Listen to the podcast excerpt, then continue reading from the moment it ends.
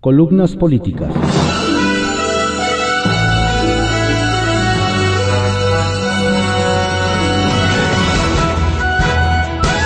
Continuamos con la audiosíntesis informativa de Adriano Ojeda Román, correspondiente a hoy, jueves 31 de diciembre de 2020, último día del año.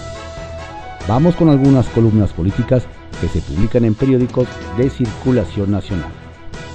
Jaque Mate, por Sergio Sarmiento, que se publica en el periódico Reforma. Mentiras políticas. Los políticos mienten. Para ellos es tan natural como respirar. Lo hacen a veces porque piensan que así sirven a un bien mayor. En ocasiones cuidan de sus intereses y culpan de los problemas a sus rivales. También, a fuerza de repetirlas, llegan a creer sus propias mentiras y piensan que están diciendo la verdad. No sé en cuál categoría colocar la explicación de la Comisión Federal de Electricidad sobre el apagón del Día de los Inocentes, pero no cumple con las características siquiera de la verosimilidad. Al igual que con los apagones de la península de Yucatán de 2019, la CFE culpó esta vez a quemas de pastizales. Un incendio en 30 hectáreas de pastizales en el municipio de Padillas, Tamaulipas, provocó la salida de operación de dos líneas de transmisión en 400 kilobytes, lo que originó el desbalance en el sistema eléctrico nacional que dejó sin suministro eléctrico a 10.3 millones de usuarios en el país. También son responsables las energías renovables, debido al número excesivo de permisos que de generación de renovable intermitente, una falla que pudo ser aislada por la red aérea de transmisión. Generó una condición de inestabilidad a causa de una alta penetración del 28.13% de generación renovable intermitente. No hay ningún país o sistema eléctrico en el mundo que tenga una penetración del 28.3% sin tener una gran capacidad de generación flexible que permita mantener condiciones estables de un sistema eléctrico. La culpa también es de una reforma energética que le quitó a la CFE un sistema de planeación y lo trasladó a la CENER y el SENACE. La verdadera razón de los apagones de 2019 en Yucatán no fue la quema de pastizales, sino la saturación de las líneas de transmisión sobre las cuales la CFE tiene un monopolio. La propia CFE lo ha reconocido y ha anunciado que construirá, una nueva termoeléctrica en Yucatán, que hasta ahora no ha empezado. La explicación de quemas de pastizales se repitió para este nuevo apagón, pero la Dirección de Protección Civil de Tamaulipas denunció como falso un documento con el que la CFE buscaba comprobar que se había registrado un incendio de pastizales en Padilla. La, la animadversión de Manuel Bartlett, director de la CFE, a las energías renovables es proverbial. Era de esperarse que utilizara este apagón para continuar su campaña. Lo curioso es que países como Alemania, que en mayo de este 2020 reportaba que obtenía 52% de su energía de fuentes renovables, no ha tenido apagones como los de la CFE.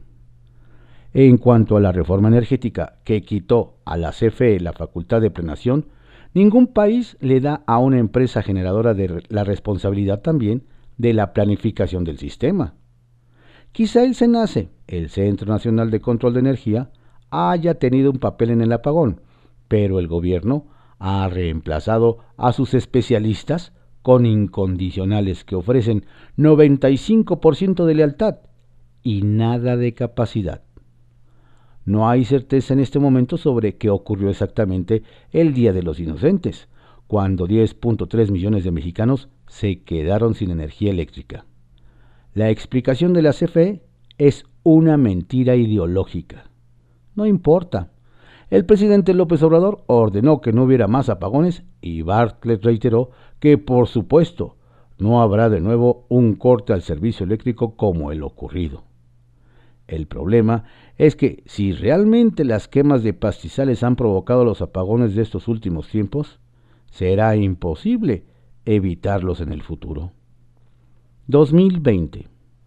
concluye el 2020 con más de 1.8 millones de muertes por COVID en el mundo y más de 124 mil en México. La economía global cierra con una caída de 4.4% y la de México de 9%. Es el peor año económico desde 1932 y el peor en salud desde 1918-19. 12 citas por Guadalupe Loaiza que se publica en el periódico Reforma. ¿Por qué insisto en pedir los 12 deseos de cada fin de año, especialmente para el que viene, el cual seguramente estará sembrado aún más de incertidumbres y de sinsabores? Dejémonos de pesimismos, no perdamos la esperanza y démonos otra oportunidad. Hagamos un esfuerzo y preparémonos porque faltan apenas unas horas para recibir un 2021 un poco más esperanzador por la existencia de las vacunas. 1. Deseo tener lo más pronto posible una cita para ponerme la vacuna. Al ritmo al que vamos, a ver si me toca antes de que cumpla un año más. De lo contrario, me da pavor no llegar y una buena mañana toparme con mi propia esquela. 2. Deseo de todo corazón tener una cita ya como presidente de Estados Unidos con Joe Biden para regalarle el libro El laberinto de la soledad de Octavio Paz, para que pueda entender mejor el perfil psicológico de Andrés Manuel López Obrador. Le diría, que, como decía Octavio Paz, que los presidentes mexicanos son dictadores constitucionales, no caudillos. Le comentaría lo que el poeta solía decir de que el mexicano está alejado de lo que sucede a su alrededor y está alejado de sí mismo. Y que para AMLO usar cubrebocas es como rajarse y como renunciar a su hombría. Y que en realidad se cubre detrás de su verdadera máscara para ocultar todos sus complejos y limitaciones. 3. Deseo tener urgentemente una cita con la vicepresidenta de Estados Unidos, Kamala Harris, para decirle que los de la 4T no tienen sentido del humor como ella, que se toman demasiado en serio, que son muy susceptibles, ignorantes, rencorosos, que tienen la piel muy delgadita y que no tienen la menor idea de lo que sucede en el mundo. 4. Deseo tener una cita, a pesar de todo, con Donald Trump para reclamarle, cara a cara, todos los corajes que me hizo pasar durante cuatro años y por los insultos y las humillaciones que lanzó contra mis compatriotas. Como regalo, le llevaré el libro de AMLO, Oye Trump. 5. Deseo tener una cita con Melanie, la todavía primera dama de Estados Unidos para sugerirle, con todo respeto, que se divorcie de Donald, que sea libre y que huya a su patria con su hijo Barron. Estoy segura que muy pronto conocerás a un esloveno guapísimo, que te respete y que te quiera de verdad. Así le diría. 6. Deseo tener una cita con el presidente de la República, Andrés Manuel López Obrador, para llevarle como regalo seis cubrebocas que le tejí en gancho durante la cuarentena y suplicarle en todos los tonos, por respeto a su investidura y a los mexicanos, que se los ponga, ya que de lo contrario su nombre quedará grabado en la historia como un presidente muy irresponsable e ignorante. 7. Deseo tener una cita con la asistente de la no primera dama para preguntarle, ay señorita, ¿por qué no le aconseja que se vista mejor? ¿Por qué no le sugiere que se deje guiar por una especialista en imagen y protocolo? Dígale, por favor, que ya no compre blusas baratas, copias de las blusas caras, y que cada vez que haga un anuncio público se maquille y se peine por una maquillista y un peinador profesional. Y por último, que no se sienta tan desgarbada como si de verdad no fuera la primera dama. A ella le llevaría una biografía de Oscar Wilde para que, por favor, se lo entregara. 8. Deseo tener una cita con el subsecretario de Salud, Hugo López Gatel, para rogarle que ya no se contradiga tanto que sea más autocrítico y que por favor ya no haga declaraciones tan largas y tan barrocas y ya que se vaya. 9. Deseo tener una cita con el Papa Francisco para preguntarle por qué diablos guardó silencio respecto a la legalización del aborto de Argentina. 10. Deseo tener una cita urgente con el director general de la OMS, doctor Tedros Adhanom, para evidenciar a López Obrador por no usar cubrebocas y culminarlo a que haga pública mundialmente su inconformidad con la peligrosa conducta del presidente de México. 11. Deseo tener una cita con la mamá del Chapo para que para aconsejarle que no se junte con malas compañías y que no se acerque a presidentes sin cubrebocas. 12. Deseo tener una cita urgentísima con el fiscal Alejandro Gertz y preguntarle por qué es tan lento y misterioso con los casos pendientes como el de Emilio Lozoya Austin, el del general Cienfuegos y otros más. A pesar de todo, feliz año. La República de las Letras, por Humberto Musacchio, que se publica en el periódico Excelsior. Las causas motivos del apagón. El reportero le pregunta al grupo de ingenieros técnicos y administradores del sistema eléctrico, ¿a qué se debió el apagón de lunes? Respuesta del ingeniero Cacharifas. Pues mire, no es por nada, pero verá usted que pues así es esto. Como que sí, como que no, pero pues ahí vamos, más o menos, ¿verdad? Entra el técnico kilowaterio. No, no, no. Lo que pasó es que el sistema ahora sí que hizo San Lunes, porque debe estar cansado. Tanta fiesta navideña, que la atención a los enfermos de COVID, que el confinamiento hogareño, que las ventas de fin de año, las mañaneras, los rollos de López Gater y todo eso, pues ha sido mucho gasto de energía. Interviene el administrador. El gasto ha sido el necesario para que no se desgaste el sistema.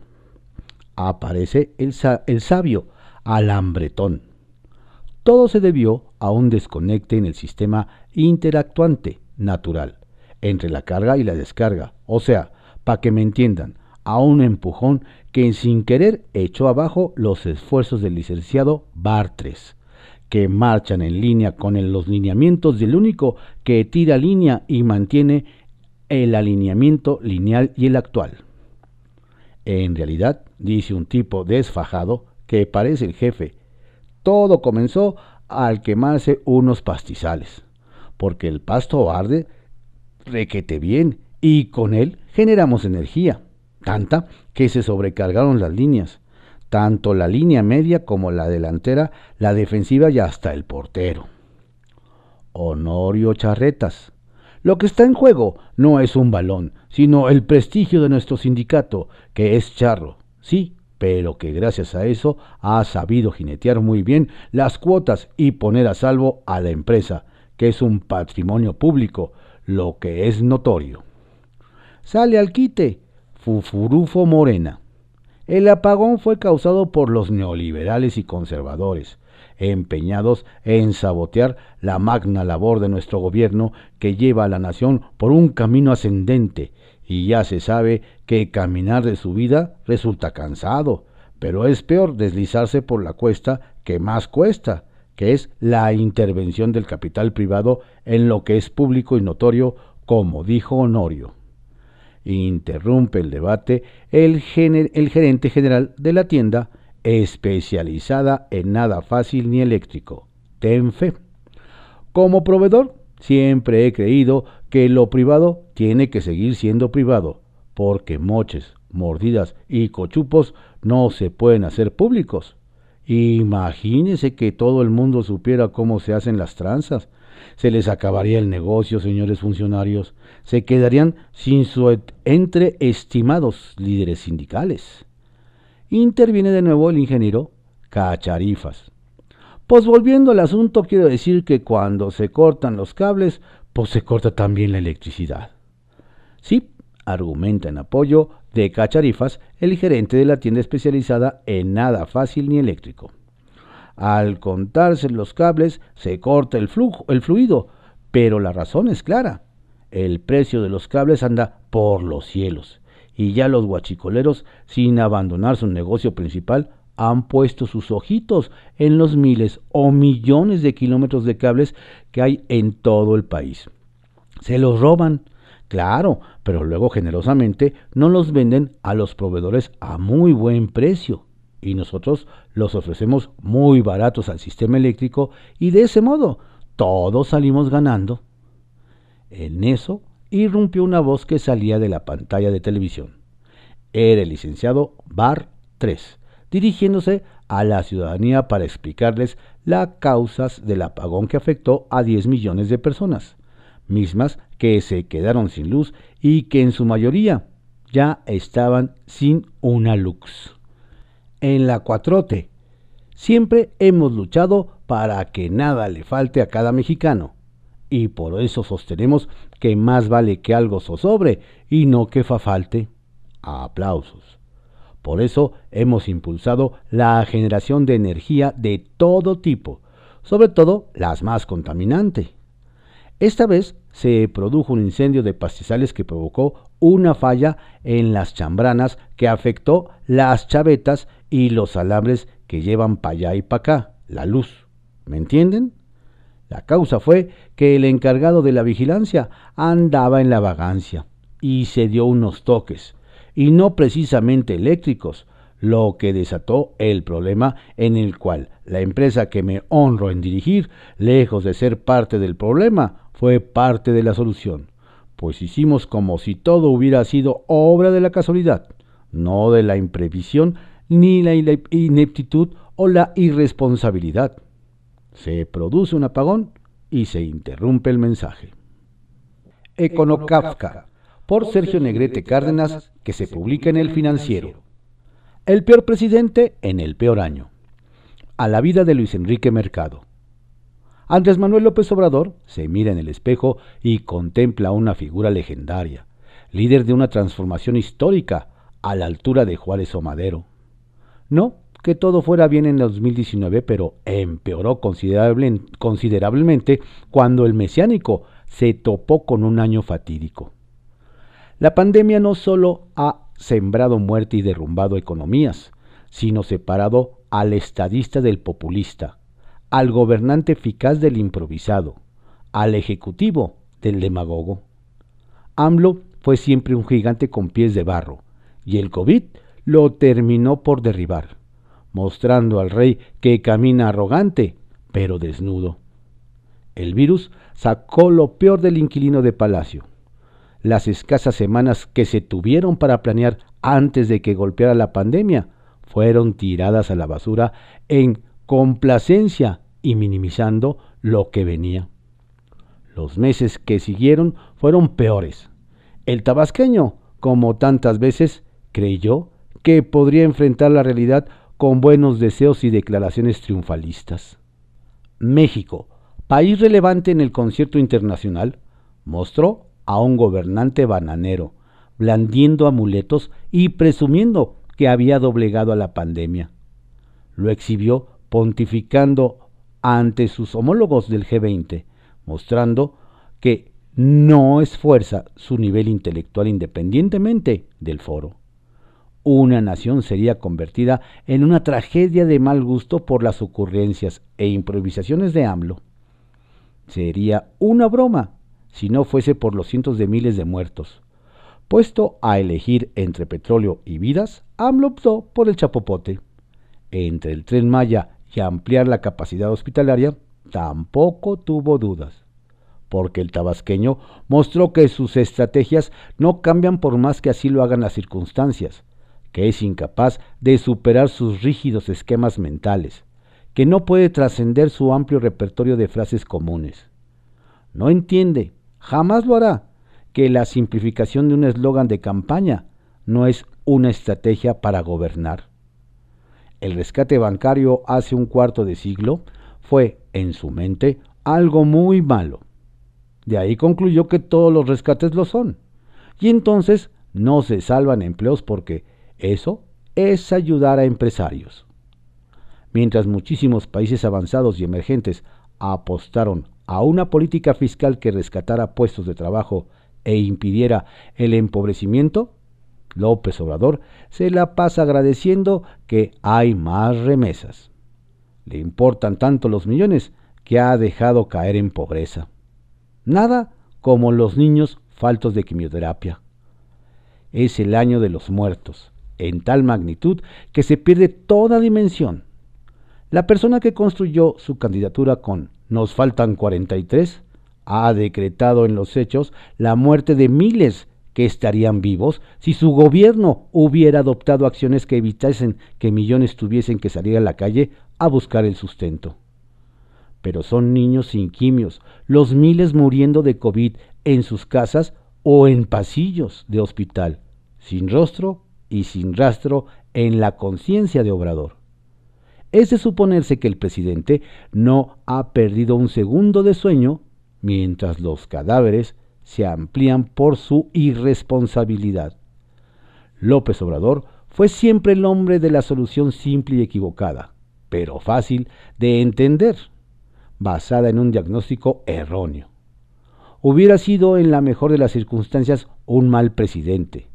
En el peor momento, en décadas, sacó a relucir su profunda incapacidad para un cargo que nunca debió ser electo. Es de poco consuelo que como gobernante acabará como Antonio López de Santana o José López Portillo, en el basurero de la historia. 2021, la encrucijada electoral, por Claudia Ruiz Maciú, que se publica en el periódico El Universal. Llegamos a 2021, el año en el que se celebrará la elección más grande de la historia de México. En buena medida, este evento definirá la segunda mitad del sexenio, refrendando o negándole su mayoría legislativa al gobierno y evidenciando la fuerza relativa de Morena y las oposiciones en el plano local. El entorno en que se desarrollarán las campañas y la elección será un, uno de tensiones, el contexto sanitario y económico provocados por la pandemia, la polarización social y política, seguramente influirán en el resultado electoral. Un elemento central, por supuesto, es la cantidad de espacios de poder en juego. El 6 de junio se elegirán 500 diputaciones federales, 15 gubernaturas, 30 congresos locales, 1.905 municipios y 16 alcaldías en 30 entidades. En total, 3.499 cargos en disputa sin contar a los integrantes de los cabildos. Toda y todo ciudadano podrá ir a las urnas para participar en al menos una elección. Habrá también dos nuevos partidos nacionales en la boleta, Fuerza Social por México y Redes Sociales Progresistas, además del Partido Encuentro Solidario que recuperó su registro. Cabe destacar que todas estas fuerzas políticas están identificadas en mayor o menor medida con el gobierno y es previsible que sean parte del bloque oficialista. El Tribunal Electoral llegará a las elecciones con desgaste y críticas a cuestas, derivadas de dos motivos. Por un lado, se ha advertido la parcialidad de algunos de sus integrantes hacia el Ejecutivo Federal. El ejemplo más claro fue justamente su aval a partidos afines al oficialismo y su rechazo al registro de otros abiertamente opositores, mediante argumentos controvertidos. Por otro lado, el tribunal ha actuado con desaseo en diversas decisiones. Recientemente, por ejemplo, revocó el acuerdo del INE que obligaba a los partidos a garantizar la paridad de género en las candidaturas a gobiernos estatales. Sin embargo, acto seguido, emitió una sentencia que vincula a postular a menos siete candidatas para las 15 gobernaturas en disputa. En otras palabras, el tribunal sancionó una medida idéntica a la que rechazó minutos antes. El INE se mantiene como una institución altamente profesional, confiable e independiente, pero bajo permanentes presiones de parte del gobierno. De entrada, el presupuesto que se les aprobó para 2021 es insuficiente y más para hacerse cargo de sacar adelante las elecciones en el contexto de la pandemia, con los gastos adicionales que ésta representa para brindar protección a funcionarios de casillas y a la ciudadanía en general.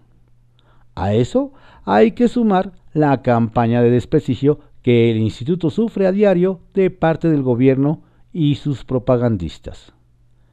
A medida que se acerquen las elecciones, las tensiones se dejarán sentir cada vez más. Sin ir muy lejos, el oficialismo propuso que los partidos renuncien a sus tiempos oficiales en medios públicos para donarlos para informar sobre la pandemia. No solo se trata de, un de una posición inconsistente por parte de un gobierno que ha tratado de minimizar la emergencia desde el inicio, sino de un intento de acallar las voces opositoras. Hoy las encuestas de opinión muestran dos realidades aparentemente contradictorias, pero consistentes. La ciudadanía aprueba al presidente, pero reprueba a su gobierno. Otra tensión es que hay mucha gente descontenta, pero, está, pero esta insatisfacción no se refleja en un respaldo claro a la oposición, que no hemos sabido articular una alternativa política convincente. Con todo, quizá el riesgo más grave rumbo al 2021 sea la apatía.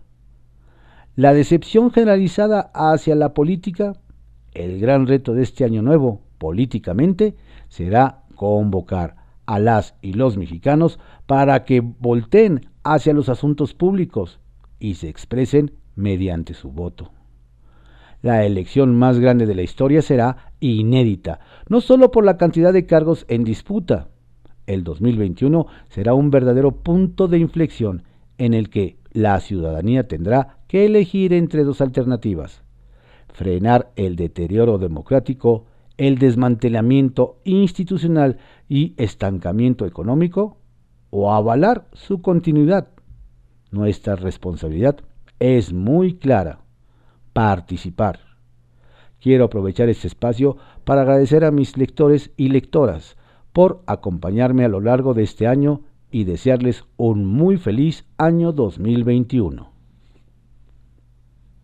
Cierre por Rosario Guerra, que se publica en el periódico El Financiero. Concluye el 2020. Muchos se fueron para no volver. Los demás pedimos se nos descuenten un año en el cual no pudimos seguir con nuestras vidas. Todo cerró en 2020. Escuelas, cines, teatros, restaurantes, comercios, centros laborales. Algunos ya no volverán a abrir sus puertas. Cerró el empleo con caídas de millones. Cerró la economía con la mayor contracción en décadas. Se cerró el diálogo político y la libertad de expresión a periodistas, feministas, partidos, instituciones o organizaciones de la sociedad civil. Cerraron guarderías, refugios, seguro popular, instituciones, fideicomisos, servicios públicos. Se cierran y acuerdan alianzas. Las buenas son Morena, Partido Verde, PT y partidos que compiten por primera vez y no pueden coaligarse. También se cerró el trato entre PAN, PRD, PRI y algunos partidos locales, los malos. Las elecciones de 2021 en la mira del actual, del gubernamental, se cerró el círculo cercano a AMLO.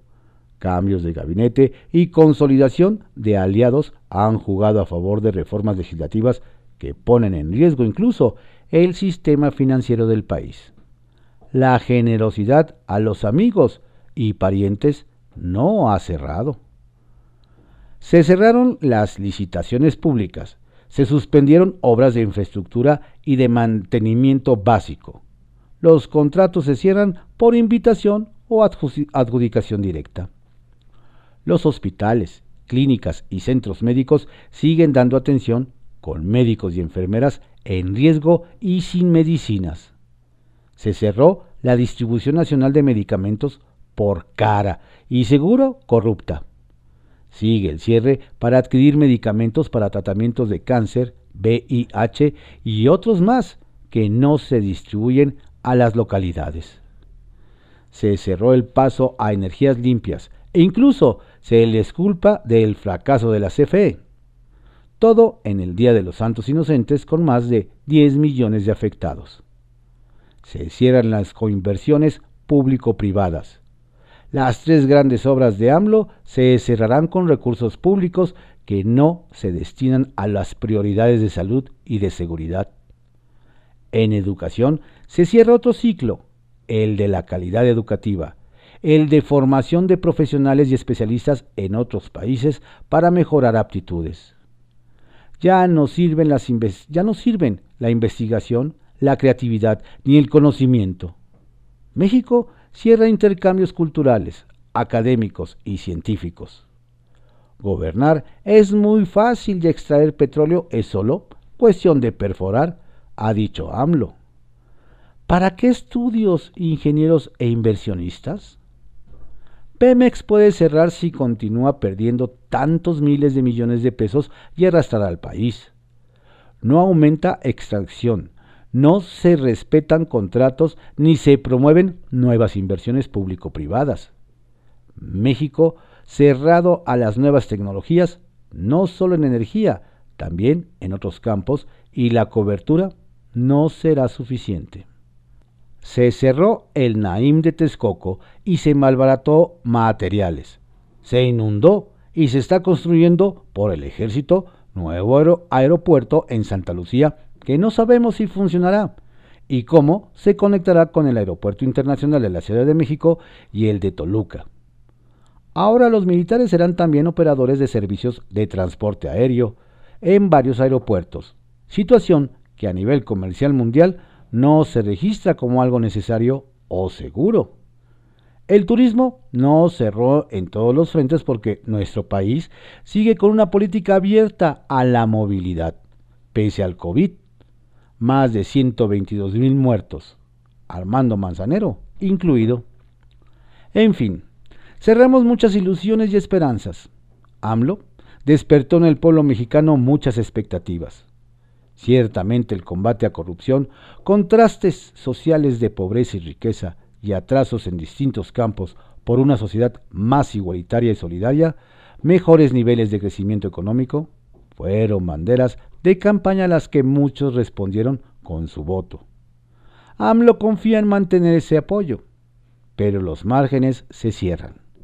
Aunque la culpa sea del neoliberalismo, de expresidentes, de empresarios sin iniciativa propia, de inversionistas aprovechados, de medios y periodistas vendidos. En fin, hay tantos culpables que la lista se me escapa.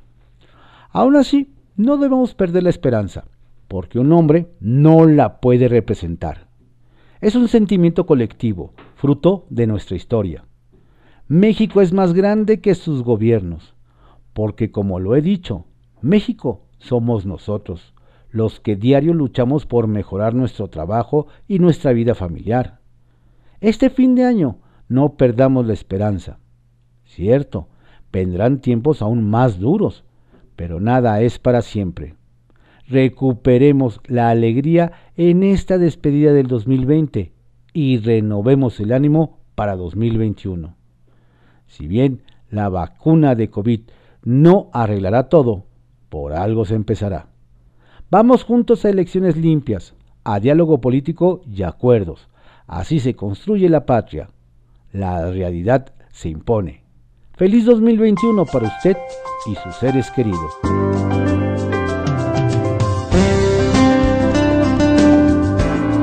Estas fueron algunas columnas políticas que se publican en periódicos de circulación nacional en la audiosíntesis informativa de Adrián Ojeda Román correspondiente a hoy jueves 31 de diciembre de 2020, el último día del año, la última audiosíntesis del año. Tenga usted un excelente día. Por favor, cuídese mucho, cuide a su familia, haga su reunión únicamente con los que tenga en casa. Los demás, hábleles por teléfono. Cuídese. Reciba un abrazo muy fuerte y fraternal de todos los que trabajamos en Corporación Comunicativa Ojeda y en la audiosíntesis informativa tenga usted un feliz, saludable y exitoso 2021.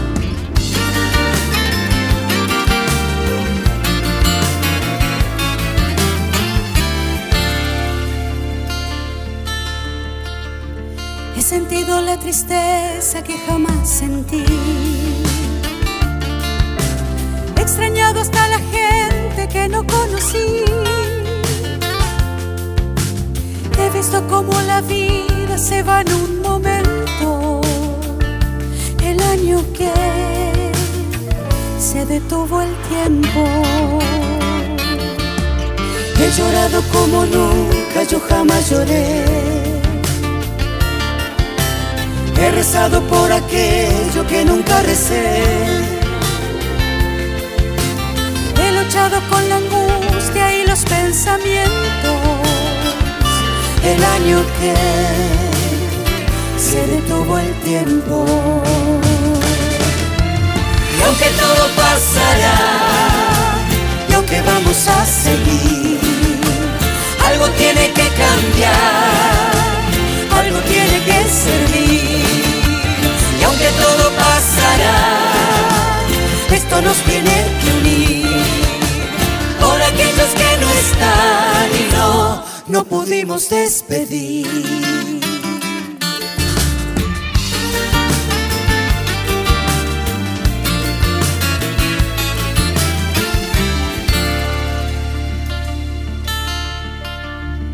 He sentido todo el miedo que jamás sentí. He sufrido la amargura de lo que perdí.